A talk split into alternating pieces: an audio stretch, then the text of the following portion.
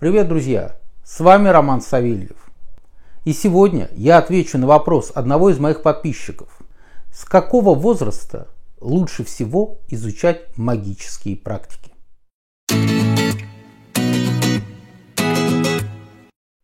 Наиболее благоприятное время для занятия магическими практиками, как правило, у каждого свое, если оно вообще наступает в его жизни. У кого-то этот э, зов сердца, он прерывается к 40 годам, у кого-то к 60, у кого-то не прерывается совсем, это тоже нормально. Поэтому мой ответ достаточно прост что любой возраст, он подходит для магических практик, для ощущения вот этих магических вибраций.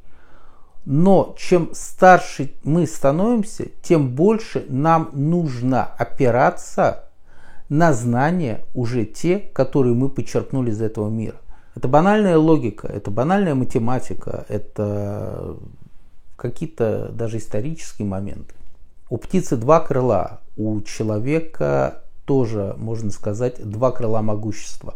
Одно из них это разум, это железная воля, это логика, это умение размышлять и получать информацию, обрабатывая первичные данные.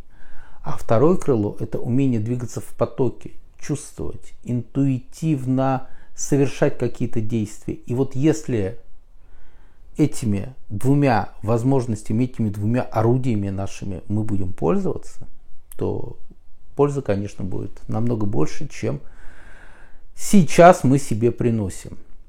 Не суть важно, в каком возрасте вы начинаете заниматься, и неважно, магией, или вы начинаете заниматься там лыжами или еще чем-то.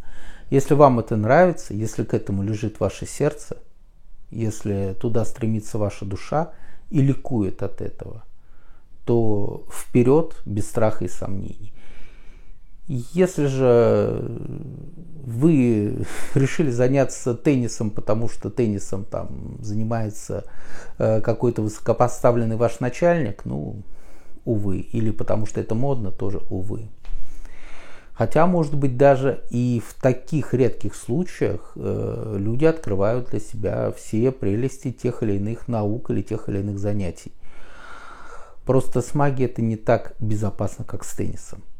Поэтому мой вам совет, если увидите, что ваш ребенок верит в сказки, чудеса, разговаривает с водой и становится там королем кузнечиков, управляет там стихиями огня, как ему кажется. Не разочаруйте его, не говорите, что это все бред и чушь.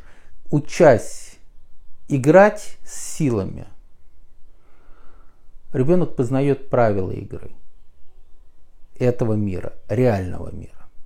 А если вы вспомните свои детские игры, я думаю, что ваши знания, которые сейчас есть, очень сильно приумножатся теми умениями, которыми вы обладали в детстве. Всего вам доброго, до свидания.